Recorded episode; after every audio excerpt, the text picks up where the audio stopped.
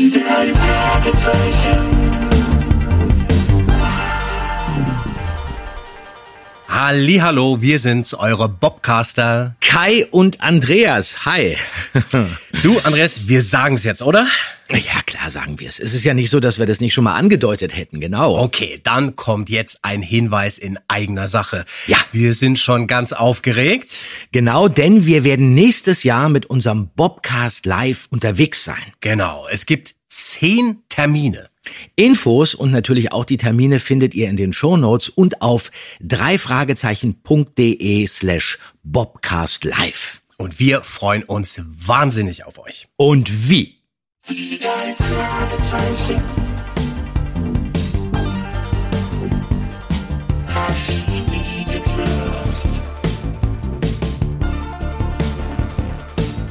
Das ist der Podcast mit Pechling und Andreas Fröhlich.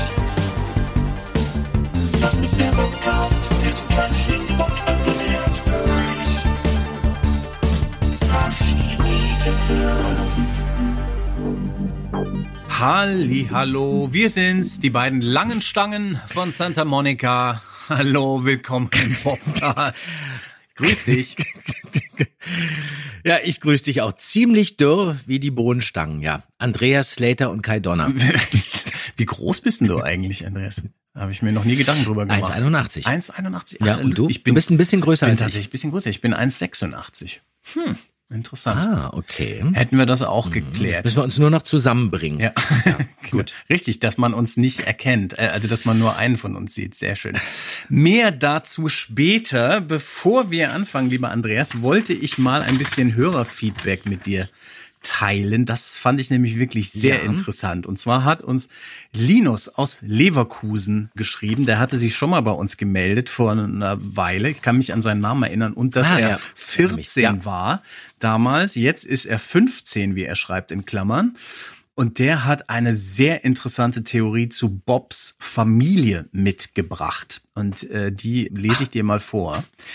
Linus Ja. schreibt, es gibt ja des Öfteren die Behauptung, Robert Arthur habe sich immer mit Bob identifiziert. Dieser Meinung bin ich nicht. Denn wenn man sich die Namen der Kinder Arthurs anschaut, bemerkt man, dass sein Sohn mit vollem Namen Robert Andrew Arthur heißt. Bob heißt bekanntermaßen mit vollem Namen Robert Andrews. Merkt ihr, was ich meine? fragt Linus. Robert Arthur hat in Bob also immer seinen Sohn gesehen und sich selbst demnach als Bobs Vater Bill Andrews. Diese These meinerseits ja noch wird besser. noch darin unterstützt, dass Bobs Vater den drei Fragezeichen in manchen Büchern der Klassiker den entscheidenden Schritt zur Lösung des Rätsels liefert. Siehe der Fluch des Rubins und der Superpapagei zum Beispiel. So Ja. baut der Autor sich geschickt in die Geschichte ein und hilft quasi als Mentor beim Rätselknacken. Außerdem sagt, ich glaube, es war Justus in die drei Fragezeichen und das Gespensterschloss zu Alfred Hitchcock, dass Bill Andrews ihre Fälle als Bücher herausgeben werde. Also im Prinzip genau das, was Robert Ah, Arthur gemacht hat. So, und jetzt kommt die Pointe. Gehen wir jetzt mal davon aus, dass meine Theorie stimmt, kommen wir auf einen interessanten Punkt. Bis jetzt hatte Bobs Mutter nämlich noch keinen Vornamen. Und wenn man jetzt davon ausgeht, dass die Familie Andrews die Familie Arthur verkörpert, kommt man zu dem Schluss, dass Bobs Mutter ebenso wie Bob den Namen des realen Vorbildes trägt, nämlich Joan. Der Name von Bobs Mutter lautet also mit ziemlicher Sicherheit Joan Andrews. Das ist natürlich eine steile These, Linus. aber toll, oder? Aber toll recherchiert, wunderbar. Ja. Und was mich ganz besonders freut, dass wir wirklich so junge Bobcast-Fans haben. 14, 15, das finde ich ja schon wirklich irre. Also äh, interessant, interessant habe ich jetzt im Hinterkopf und äh, werde es auch in meiner Interpretation irgendwie einfließen lassen. wenn ich es schaffe. Genau. Aber es ist toll. Es Fand ich auch sehr, sehr schön. So, und jetzt steigen wir in die heutige Folge ein, die hoffentlich super wird. Und ich lese mal den. Na, Klappentext. ich weiß nicht. Hm. Oh, okay, das wird spannend. Aber erstmal Ja, Klappentext. Ja, du darfst. Die drei Fragezeichen. Und der Superfall. Justus, Bob und Peter retten einen Wal, der bei Ebbe ins allzu flache Wasser geraten ist. Damit beginnt eine Reihe von gefährlichen Abenteuern. Der Wal wird dressiert und soll für Bergungsarbeiten eingesetzt werden. Doch damit ist irgendjemand gar nicht einverstanden.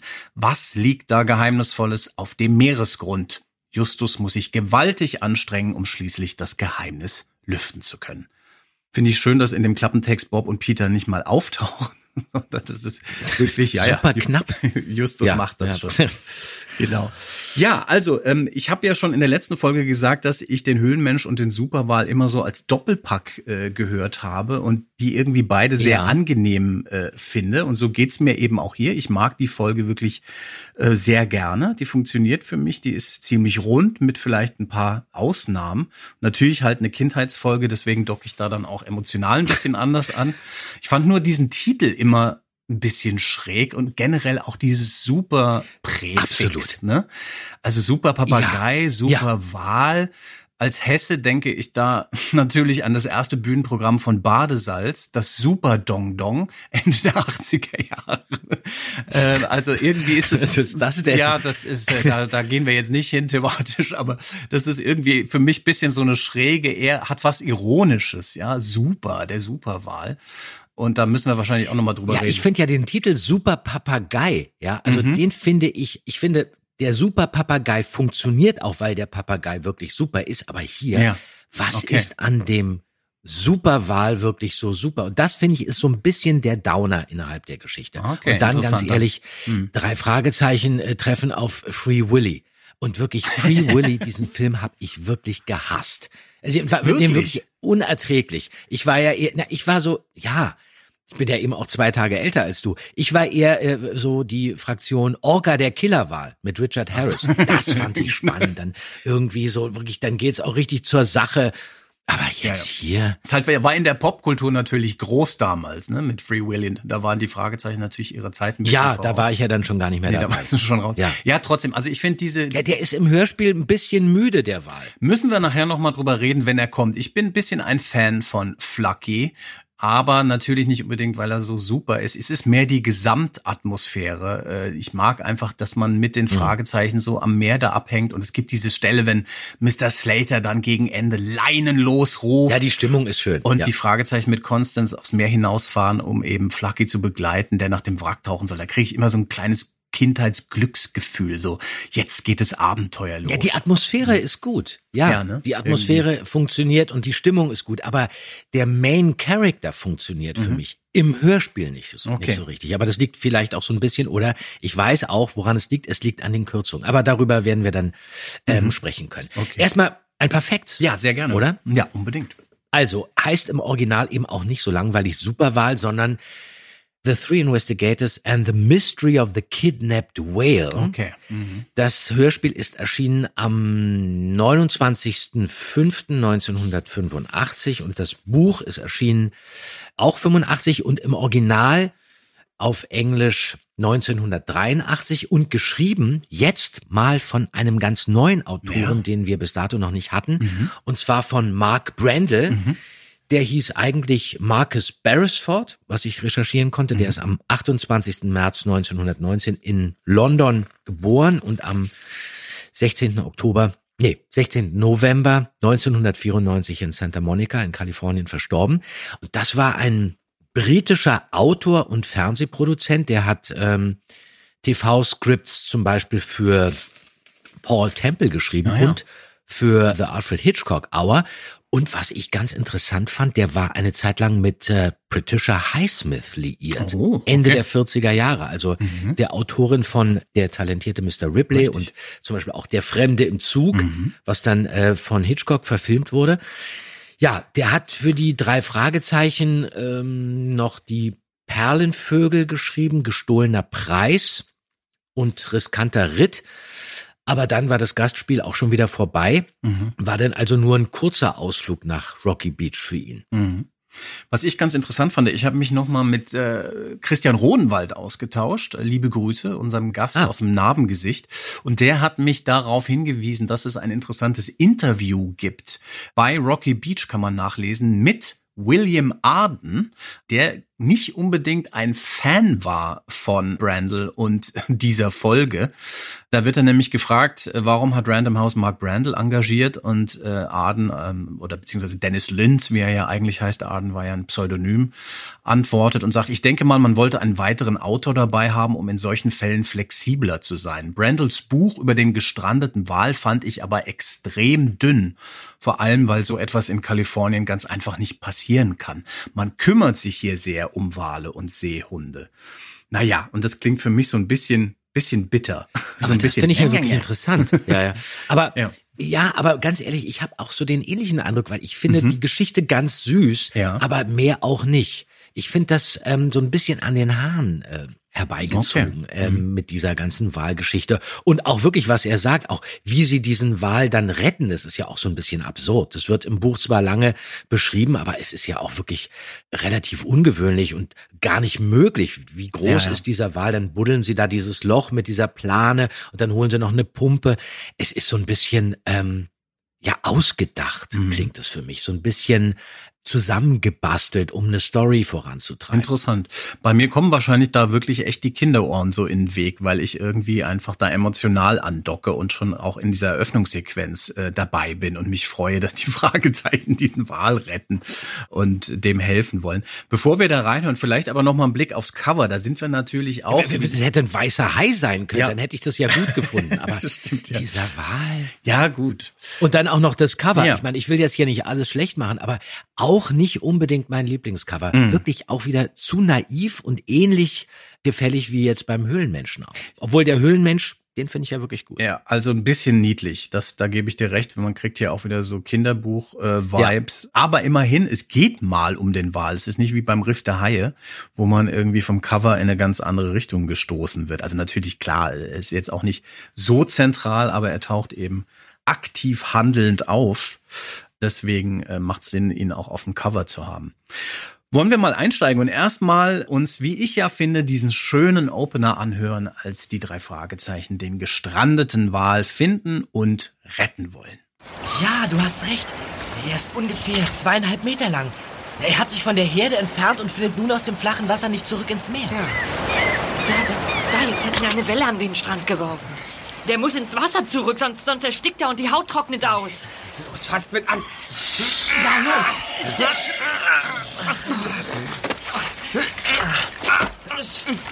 Nein, das schaffen wir nicht. ist viel zu schwer. Das schaffen wir nie. Nee. Und es ist Ebbe. Das Wasser läuft immer mehr ab.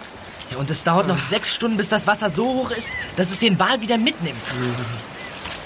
Ja, Was tun wir denn jetzt? Keine Ahnung. Wir können ihn doch nicht sterben lassen.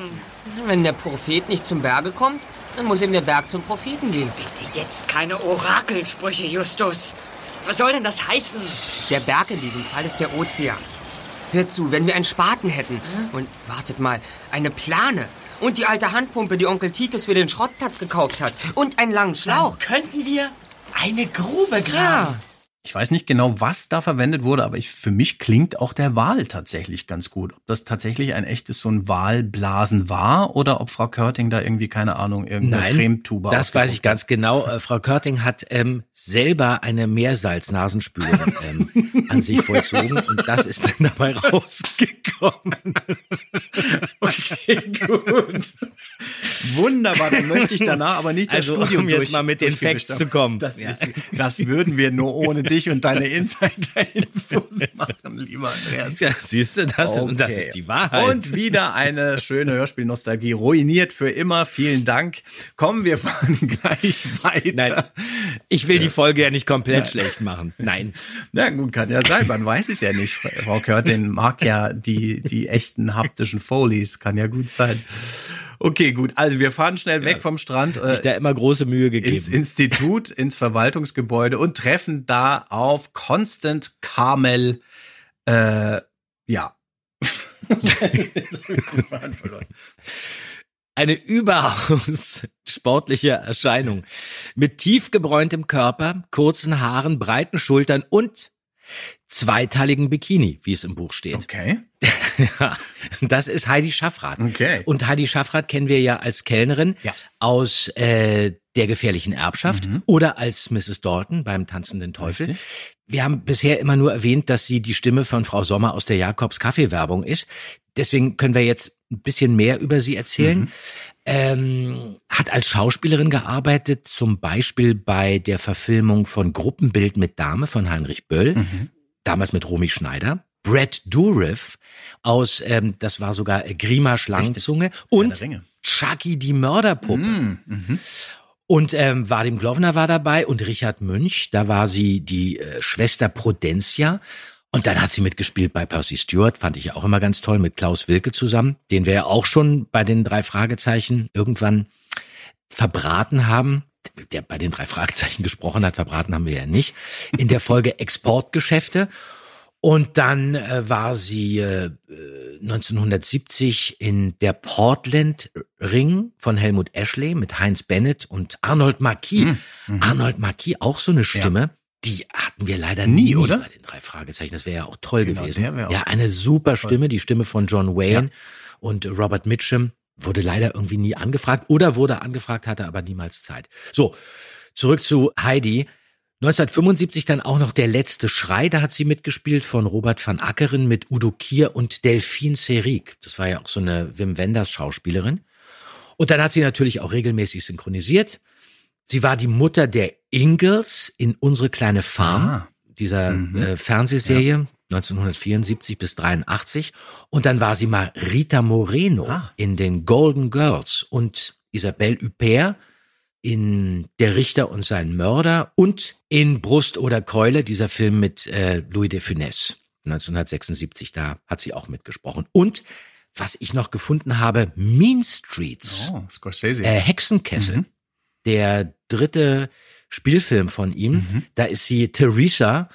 Es war so eine Hamburger Synchronproduktion und da ist es ja ganz irre, das habe ich zufällig entdeckt. Da wird Robert De Niro nicht von Ecki Dux gesprochen und auch nicht von Christian Brückner, sondern von einem anderen Schauspieler, den man sich überhaupt gar nicht vorstellen kann. Darauf Rolf Zacher. Was? Ist Okay. da Robert Ah, De. Niro. Naja, gut. Ja. Vielleicht doch. Und Harvey Keitel wird von Skinny Norris, Andreas von der Meden gesprochen. Das waren dann die Hamburger da, die da ran mussten. Ja. Ne? Ja, okay. Lustig. Irre Kombi. Ja, interessant. Heidi Schaffrath ist wirklich für mich so eine 80er Stimme und das liegt, glaube ich, auch an der vielen Werbung, die sie gemacht hat. Ich habe ja manchmal solche irgendwie an Samstag, an einsamen Samstagabends verirre ich mich bei YouTube in alten 80er Jahre Werbeblöcken und klicke mich da durch und da Ja, stolper ich auch darüber haben wir gefühlt, auch schon mal gesprochen. Äh, permanent über Heidi Schaffrath, glaube ich zumindest, aber es ist irgendwie so ein Sound, auch jetzt hier bei Constance, musste ich da sofort wieder dran denken, äh, dass, dass das so auch einen so begleitet Das hat. stimmt, in sie hat sehr Zeit. viel Werbung gemacht. Das ja. stimmt, ja. Ja, ja,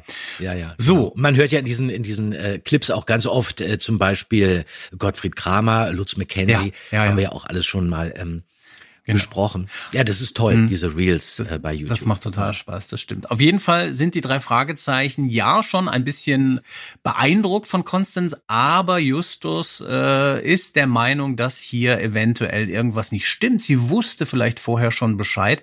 Und dann gibt es einen ganz tollen Satz von Peter, der daran andockt, den ich als Kind immer sehr gefeiert habe, nämlich diesen.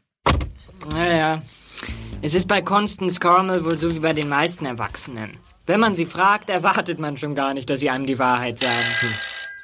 Ja, also Peter als Kind schon, Erwachsenen kann man generell nicht trauen. Das fand ich immer irgendwie sehr schön, dass es da überhaupt gar keinen Spielraum gab für Peter irgendwie.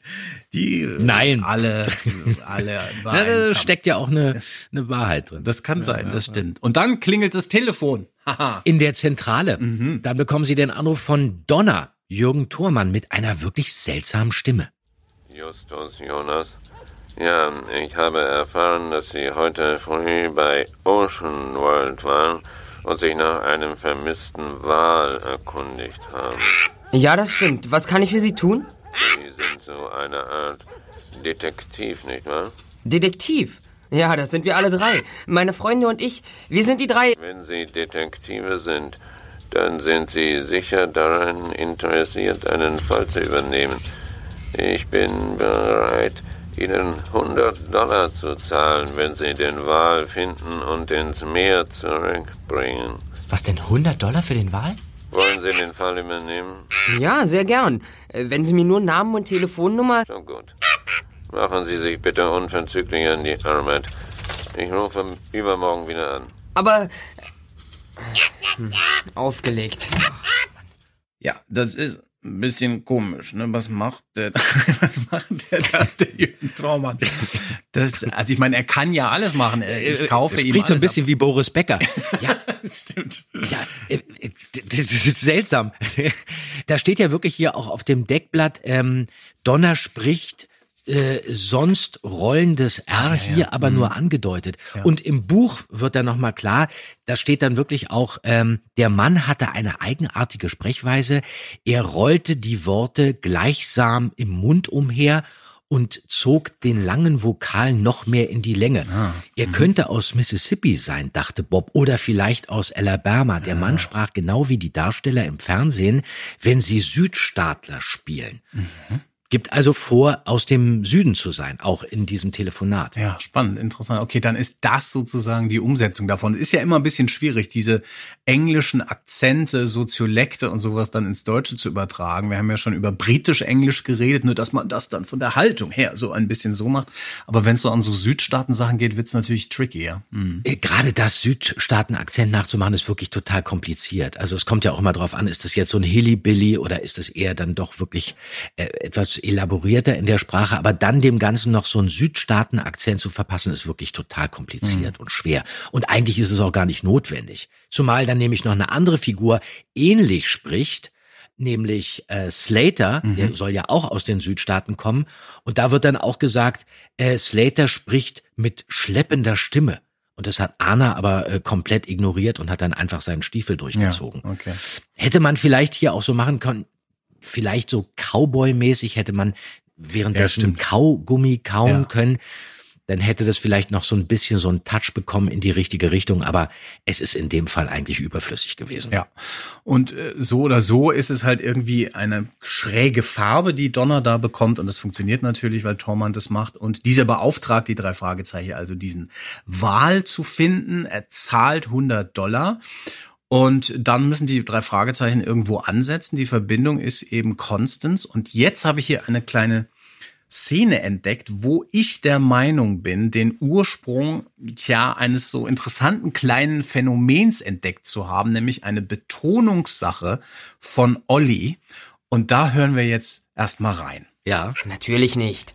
Die Frage ist nur, wo wir ansetzen sollen. Hm. Constance Carmel. Sie ist bis jetzt das einzige Verbindungsglied für uns in dieser Sache. Bob, sieh mal nach, ob sie Telefon hat. So, und diese kleine Pause nach Bob. Bob, sieh mal nach, ob sie das Telefon hat. Meiner Meinung nach, ich nenne das immer den Bob-Drop, ist das, was Justus, äh, also was Olli oft macht, wenn Justus Bob so einen Auftrag gibt. Pause, Das stimmt. hol mal Ja, bitte das dies und stimmt. das. Und Ja. das ist ja bei den Ja. Live-Shows mittlerweile sehr exzessiv. Aber ist dir das auch aufgefallen? Äh, Ist, macht dir das mit Absicht mittlerweile? Weil ich bilde mir ein, dass du manchmal auch dann sich, rein Das ist interessant. Das hat sich etabliert bei Master of Chess. Ah, Da ist es, glaube okay. ich, irgendwie, äh, Justus sagt zu Bob, irgendwie reich mir doch das mal. Und dann sagt Ja. er Bob. Und dann sage ich irgendwie liebend gern. Das Ja, ist ja. nämlich, glaube ich, dieses Zitat aus äh, Master of Chess. Okay. Und jetzt ist es immer so, wenn er sagt, Bob, ja, dann komme ich dann sofort mit so Genau. einem kleinen Ja. Du reagierst und das dann. sind immer die Pausen, die dann gefüllt werden. Und mittlerweile machen wir das permanent so. Ja, Also, ja, genau. wenn es humorig ist, wenn es natürlich in Action ist, dann passt es nicht. Aber Ja. Mhm. du hast vollkommen recht. Das ist ähm, dieser Bob-Drop-Moment, den wir ja auch ähm, beim Taipan hatten wir das auch und Ja. in, äh, in den Live-Shows spielen wir das immer ziemlich aus. Ja, stimmt. Richtig. Entschuldigen Sie bitte. Ja, was gibt es denn? Ja, wir haben gerade gesehen, dass Miss Carmel weggefahren ist. Naja, und? Wir haben eine wichtige Nachricht für Sie. Äh, wissen Sie zufällig, wohin Miss Carmel gefahren ist? Sie muss diese Nachricht unbedingt heute noch haben. Es ist sehr wichtig. Wohin sie gefahren ist? Das, das weiß ich auch nicht. Hey, Joe! Weißt du, wohin Constance gefahren ist? Constance? Die hat sich gerade Tintenfische geben lassen. Ah, sagte sie nicht was von einem Slater? Ja, Slater, richtig. Ja, jetzt fällt es mir wieder ein. Ja, Slater in Santa Monica. Sie sagte, dass sie nach Santa Monica wollte. Ja, das ist Hm. eigentlich ganz wunderbar, weil Olli da so komisch lacht in dieser Sequenz. äh, Sie erhalten jetzt bei Ocean World Informationen von einem Arbeiter und einem Joe und das sind ähm, Christian Rode und Peter Lakenmacher. Das ist Richtig. übrigens Dorian Hunter aus dem Dämonenkiller mit zweieinhalb Sätzen. Ich habe erst gedacht, das wäre Stefan Gossler, aber da wird klar, dass wir das wirklich geixt haben. Also Arbeiter und Joe wurden nachträglich aufgenommen und Olli sagt dann eigentlich wirklich nur, steigt dann ein und fing dann an zu lachen, weil er eigentlich auch in dem Augenblick gar keinen Anspielpartner hatte. Ah, okay. Und wahrscheinlich war das eine Probe. Ja. Das hat man dann zwei oder dreimal gemacht und dann hat man sich äh, im Schnitt dann dafür entschieden, die Probe zu benutzen, wo Olli so lacht, weil eigentlich ist es ja total unmotiviert, warum Olli da Ja, lacht. genau. Aber das ist schön. Wird ja dann auch äh, lebendig in dem Augenblick. Das ist eine schöne Ja, kleine. Stelle. Und wir bleiben noch mal bei Olli. Der kriegt's heute ein bisschen ab. Es gibt nämlich noch eine kleine Stelle, wo sie dann äh, nach Santa Monica äh, fahren und da mit dem Fahrrad rumfahren, was natürlich Justus überhaupt nicht passt. Und im Skript auf Seite 7, du kannst es ja auch sehen, äh, gibt's dann die Anweisung, atmet in, in dem Take endlich Kollegen. Ah, ja, ja, und da ja. müssen wir aber jetzt mal reinhören, wie Olli das macht.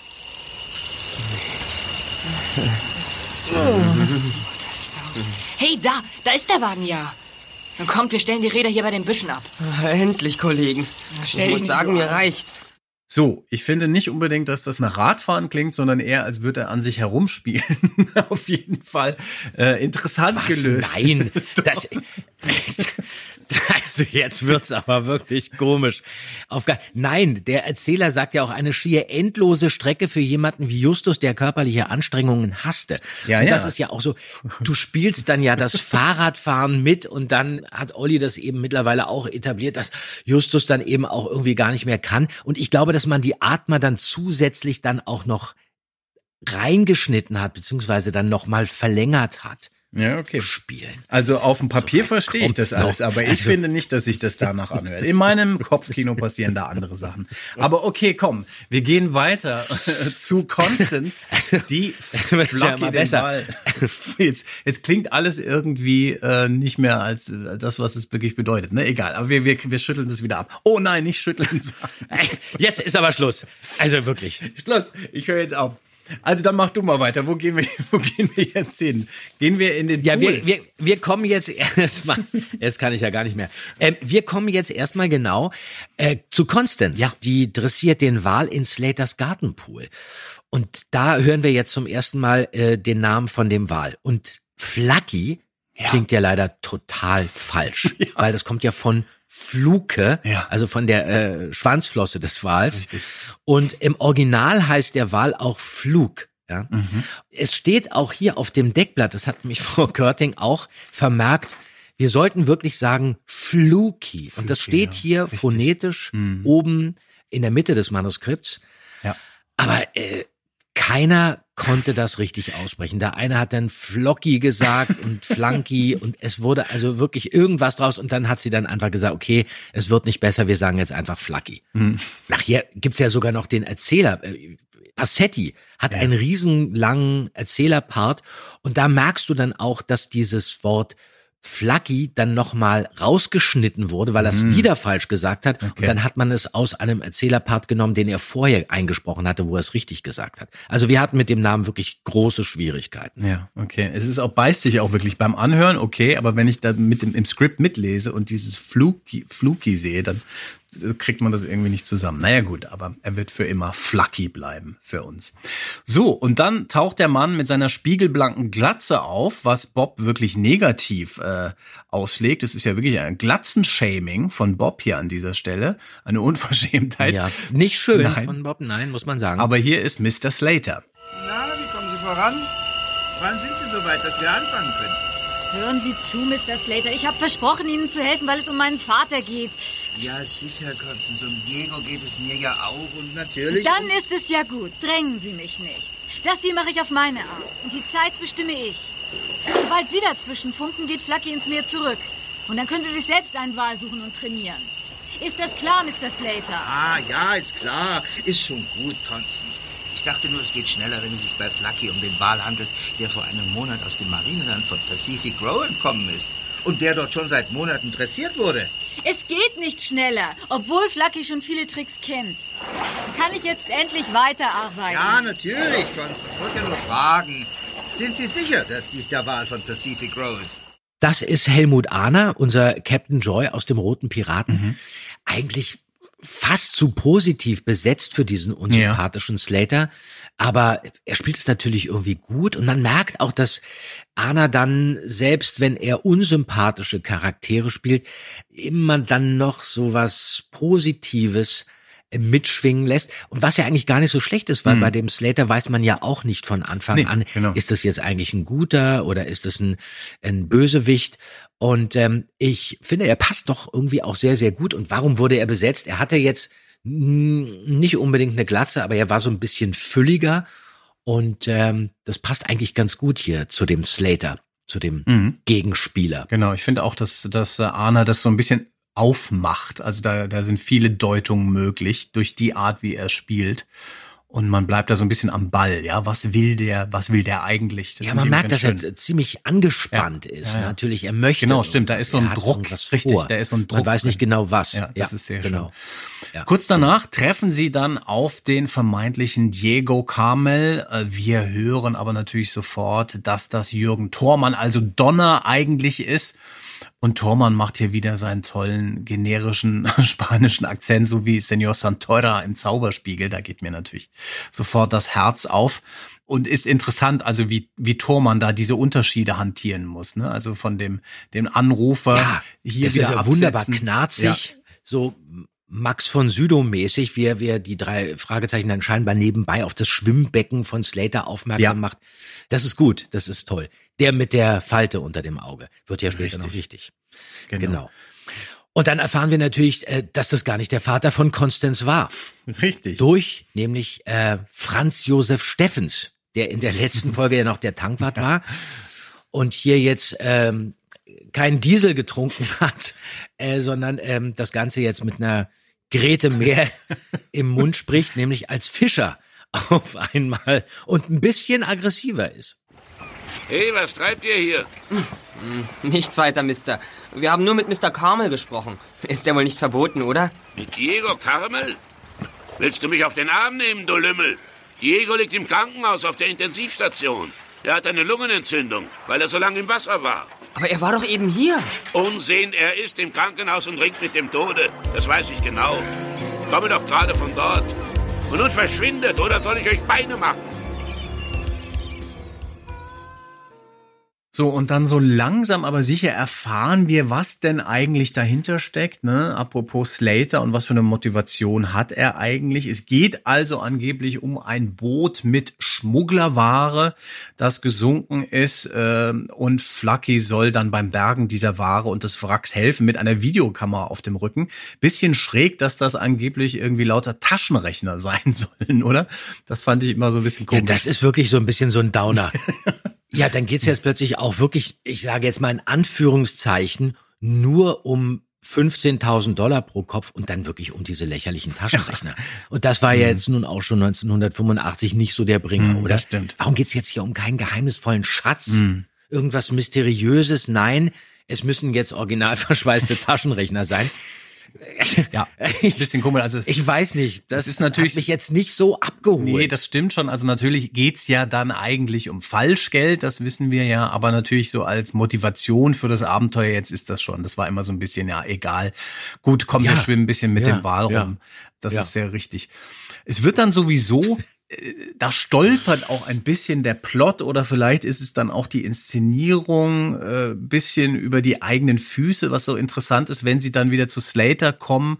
Der Mann mit der Falte, also Donner ist auch Ja. da, ein alter Freund ihres Vaters aus Mexiko und als Kind und auch jetzt hat mich das immer verwirrt. Ich fand es ein bisschen schräg, dass Donner nicht auch irgendwie anerkennt, dass er die drei Fragezeichen ja gestern bereits gesehen hat bei dem Bootsverleih und sich als Diego Carmel ausgegeben hat. Ja, ja, Das absolut. finde ich immer komisch, dass da keiner Genau, der hat genau und das. Warum Ja. sprechen die Donner im Beisein von dieser Konstanz auch Richtig. nicht darauf an, dass das der Kerl ist, der vorher so getan hat, als sei es der Vater von Konstanz?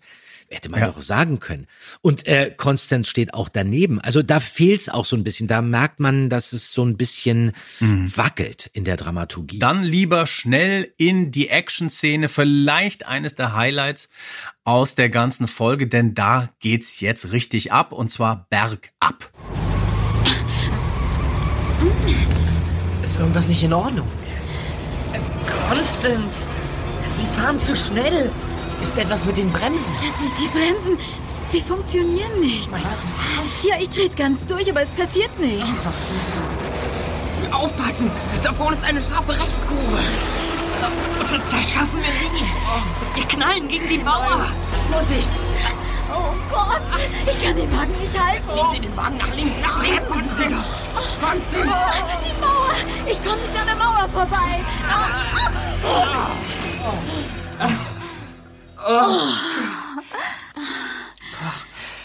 Oh, das war knapp. Oh, ich will erst mal aussteigen. Das ist ja nur ein kleiner Oh. Blechschaden. Ein Glück, dass der Wagen sich gedreht hat. Ich dachte, der kippt um. Das haben Sie toll gemacht, Konstanz. Danke. Wie ein Profi. Kompliment. Frau Peter, was ist mit euch? Seid ihr in Ordnung? Ja, was ist? Alles okay? Keine Sorge, ist alles klar. So, zumindest nach hinten raus ist hier ordentlich Temperatur drin. Äh, Ich finde, das machen eigentlich alle ganz gut. Ich finde es auch interessant, dass Heidi Schaffrath hier in dieser Panik fast wie Reinhild Schneider klingt. Die atmet auch so ein bisschen Ja, ähnlich. das und stimmt. So, Du hast total recht. Ja, ja, genau. Das ist echt Genau. abgefahren. Ja, Äh, ja. Da war, musste ich kurz noch mal nachgucken. Hä, Moment mal, das war doch Heidi Schaffrath, ja. Genau, und die Action-Szene ansonsten, ja, ist am Anfang so ein bisschen, äh, hat man das Gefühl, es geht nicht so richtig zusammen, was ihr da im Studio gemacht habt und wie die Sounds dann funktionieren, oder? Ja, die, die Sounds kommen dann eigentlich wirklich schon zu früh. Ja. Ne? Also die Reifen quietschen in den Kurven und das passiert dann mehrmals und dann sagt äh, Peter irgendwie, Konstanz, äh, sie fahren zu schnell. Also das, merkt Ja. man ja auch. Es ist nämlich in Wirklichkeit so, dass ähm, Peter nämlich, glaube ich, gar nicht vorne sitzt, sondern hinten sitzt. Aber Hm. es ist jetzt auch egal. Ich finde, dass wir das beim dunklen Taipan eigentlich auch ein bisschen besser gemacht haben, was so Autocrashs Ja. angeht. Zumal man hier hinten auch keinen Aufprall hört und keinen richtigen Crash. Mhm. Und dann wird dann eigentlich auch gleich wieder gelacht und alles wird so ein bisschen runtergebogen. Ähm, was so ein bisschen schade ist, weil man sehr viel von der Dramatik verschenkt gegen Ende. Das stimmt. Und was mir immer wieder auffällt, wenn in Hörspielen Autoverfolgungsjagden oder Auto-Action inszeniert werden soll, wenn man das nicht direkt auf die Szene baut, so wie wir es auch mit dem Taipan gemacht haben. Da hat unser Sounddesigner ja wirklich genau für die Beats, die wir für die Szene gebraucht haben, die Sounds designt. Dann läuft das Spiel oft auseinander. Dann hast du diese vorgefertigten Sounds, die aus Libraries kommen oder Ja. so und die haben ihre eigene Dynamik, ihre eigene Dramaturgie und dann passt es oft nicht immer so. Dadurch fällt es manchmal so auseinander und das ist natürlich ein bisschen hier auch das Problem, dass man dann vom Spiel einfach gleich wieder ins Lachen Ja, du darfst es, und du so. darfst es eben wirklich nicht in einer Ja, ja, Soße genau. durchlaufen lassen, weil du musst eigentlich so einzelne kleine äh, Bausteine haben, genau die dann so. immer dann eingesetzt werden, wenn bestimmte Cues kommen. Und das war ja bei dem dunklen Taipan so, dass sich dann genau bei dieser Szene dann auch noch der Vorhang Richtig. nach vorne geschoben hat. Der schloss sich dann und ähm, ich weiß noch, wie wir da rumgebastelt Ja, haben, das dass es dann wirklich passt, dass mit dem Crash dann in dem Augenblick der Vorhang zu ist. Und da achtest du natürlich dann auch immer auf bestimmte Geräusche, die kommen. Ich weiß noch, dass wir dann immer wussten, jetzt kommt der Clash, Ja. jetzt kommt hier das Geräusch und jetzt kommt nochmal der Tusch und jetzt muss der Satz Genau. kommen. Ähm, das war äh, immer äh, sehr spannend. Wie wird es denn diesmal? Aber dann irgendwann hatte man den Dreh Genau. raus. Es ist natürlich jetzt hier beim, beim Hörspiel was anderes, weil du spielst es ja erstmal ohne Geräusche und Ja. die Geräusche werden dann ja nachträglich eingefügt. Deswegen muss man sich dann mit den Geräuschen eigentlich auf die fertige Sprache setzen. Du hast mich da auch erinnert, diese, der Taipan-Vorhang, das war, glaube ich, auch einer der einzigen Ausraster, die ich mal hatte bei der, bei der Probe, als dieser Ich Vorhang noch. nie Ich funktioniert. wahnsinnig und ich wirklich Ja. laut geschrien habe. Ich habe, glaube ich, die Worte verwendet, wo bleibt denn der verfickte Vorhang? Was mir nicht ganz klar war, dass ich das Mikro Nein. noch in der Hand hatte. Ich hatte das Mikro noch vom Mund und es ging.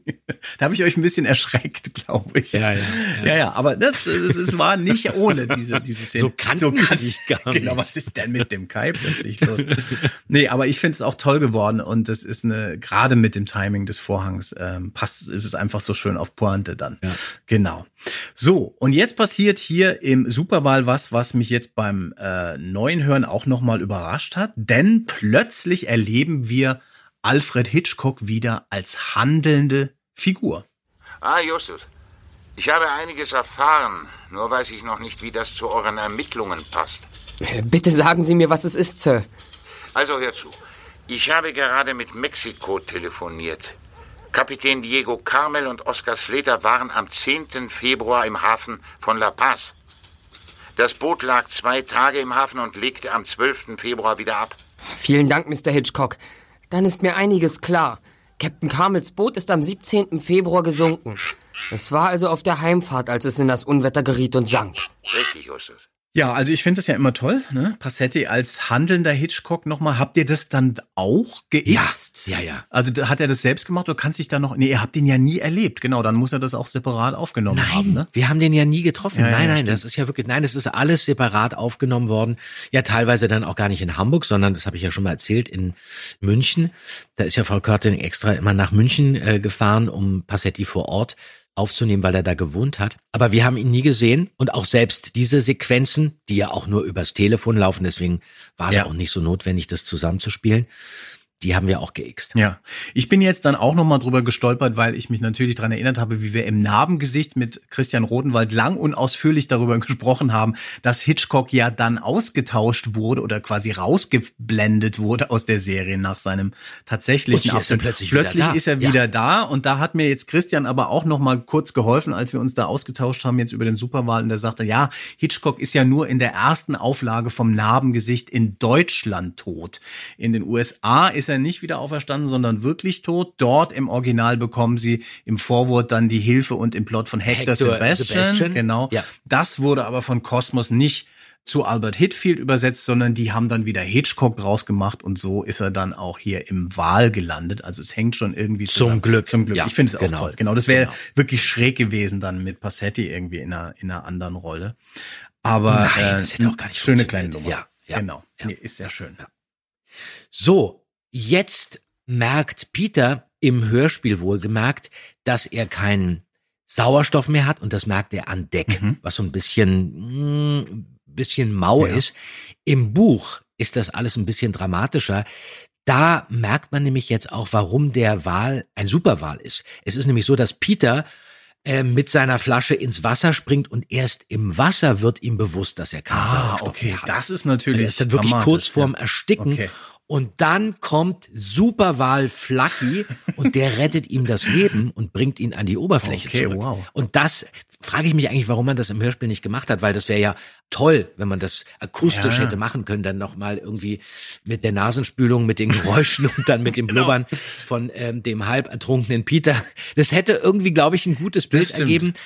Konnte man dann wahrscheinlich aber nicht machen, weil man die Zeit auch gar nicht so hatte. Naja, unter Wasser ist halt immer schwierig mit dieser Spannung. Ne? Das haben wir ja schon mal besprochen, mit Tauchen und so. Also wenn zu viel unter Wasser spielt, wird's ja dann kritisch. Hätte dann jemand vom Boot beschreiben Ja, aber jetzt müssen. stell dir mal vor, Ja.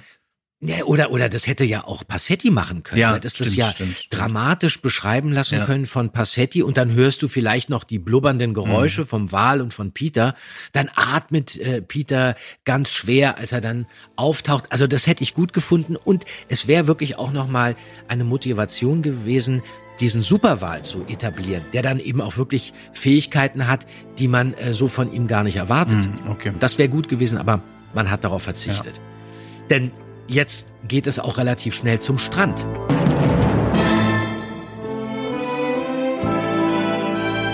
Bob hatte das Tonbandgerät ins Wasser gelegt und den Wal mit dessen eigener Stimme angelockt. Als das Motorboot den Strand erreichte, hielt Bob die Metallkassette bereits in der Hand.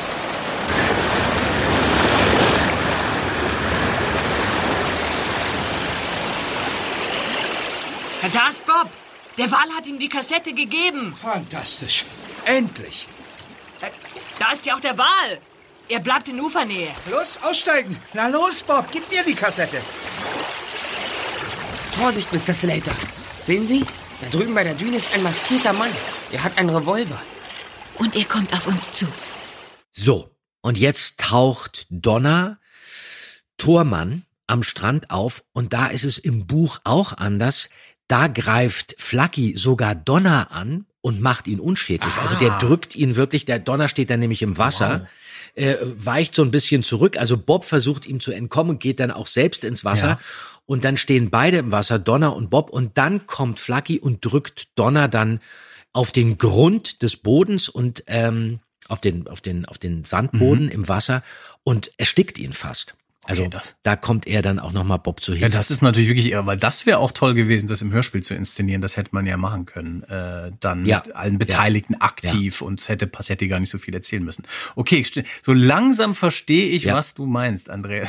Das, der, der Buch Flucky ist wirklich ein super Nein, ich finde die Atmosphäre finde ich eigentlich auch Mhm. gut. Ich merke das jetzt auch wirklich, dass die Atmosphäre und die Stimmung gut ist. Aber du musst dann die Titelfigur, die musst du dann herausheben. Da musst du dann wirklich die Eigenschaften und die Charaktereigenschaften von diesem Wal auch so ein bisschen in den Vordergrund stellen. Sonst fragst du dich, was hörst du hier eigentlich? Ja, genau. Kann ja nicht so sein, dass der Wal nur deswegen super ist, weil er, weil er mit einer Kamera dann irgendwann durch die Gegend schwimmt und Bob ihn dann mit seiner eigenen Stimme zum Strand lockt, Mhm, das stimmt. weil er da irgendwie mit Tintenfischen steht oder so. Aber gut, so ist es hier und im Hörspiel. Es kann ja nicht jeder der Superpapa Nein, sein. genau. Und im, im Hörspiel hier ringt dann also Peter Donner den Revolver ab. Und man merkt so langsam in dieser Kiste mit falsch, äh, Satz sage schon, in dieser Metallkiste muss irgendwas Besonderes drin sein. Und dann kommt Kommissar Reynolds grundentspannt mit offenem Hemd und einem Glas Scotch in der Hand angeschlendert und äh, nimmt die ganze Nummer ab. Ich habe mich da auch wieder sehr gefreut. Ich finde diese Vorstellung immer so lustig, dass Horst Frank da zu Frau Körting ins Studio kommt, nur diese Stichwortsätze sagen muss. Lass mal hören, Justus. Nun, Mr. Donner, was sagen Sie dazu? Und das ist ja, ja, ja, ja. Und das ist wirklich ja irre, weil er ist ja wirklich nur noch für diese paar Sätze ins Studio gekommen. Denn Ja. das, muss man jetzt auch sagen, ist wirklich der letzte Auftritt Genau. von Reynolds. Der letzte Auftritt von Horst Frank. Mhm. Dann wird im Automarder wird äh, Reynolds noch einmal äh, von Günter Flesch gesprochen, Mhm. unserem Radulescu aus der flammenden Spur. Und ab dem höllischen Werwolf ist es dann Wolfgang Dreger. Äh, das Problem ist, dass ähm, Horst Frank dann ab dieser Zeit, also jetzt hier um diese Zeit, als wir diese Folge aufgenommen haben, dann wirklich Probleme bekam mit seinem Gebiss Ah. und dann wirklich leider auch nicht mehr richtig sprechen konnte. Also hatte richtig schwere Operation Okay. und ähm, es ging dann nicht mehr. Ja. Und da geht jetzt eigentlich auch eine Ära zu Ende. Mhm. Eine große Ikone tritt ab, Horst Frank. Und das Tolle ist ja, der war ja auch wirklich, das habe ich ja schon mal erzählt, auch mit uns immer wahnsinnig gerne im Studio. Also äh, auch Szenen, die man hätte xen können, weil er ja nie so eine große Rolle hatte in den jeweiligen Folgen. Er hat dann immer gesagt, ja, da komme ich jetzt eben vorbei und spiele das mit den Jungs zusammen, weil er natürlich auch als Schauspieler eben nicht einfach nur da seine Sätze runternudeln wollte, sondern brauchte seine Ansprechpartner, selbst wenn es nur drei, vier, fünf Sätze waren. Und das war eben auch wirklich für uns toll, ihn dann auch immer dabei zu haben. Auch nochmal, was, was ich jetzt vor kurzem erfahren habe, der hatte übrigens auch ganz lange eine Farm in Afrika. Der hatte neben okay. der Farm von Hardy Krüger Ja.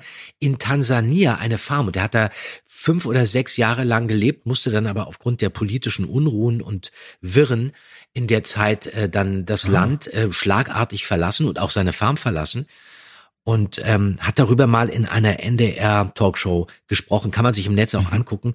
Da sieht man eigentlich fast eins der letzten Interviews von Horst Frank und ähm, da hört man schon, dass er natürlich eben nicht nur Probleme mit den Zähnen hatte, sondern auch vielleicht mit dem ein oder anderen Dornkraut. Ja. Aber trotzdem ein toller, toller Typ, ein Urgestein des deutschen Films und eben auch wirklich ähm, für uns eine extrem wichtige Figur. Ja. Neben Passetti eigentlich wirklich eine ganz, ganz wichtige Stimme im drei Fragezeichen. Absolut.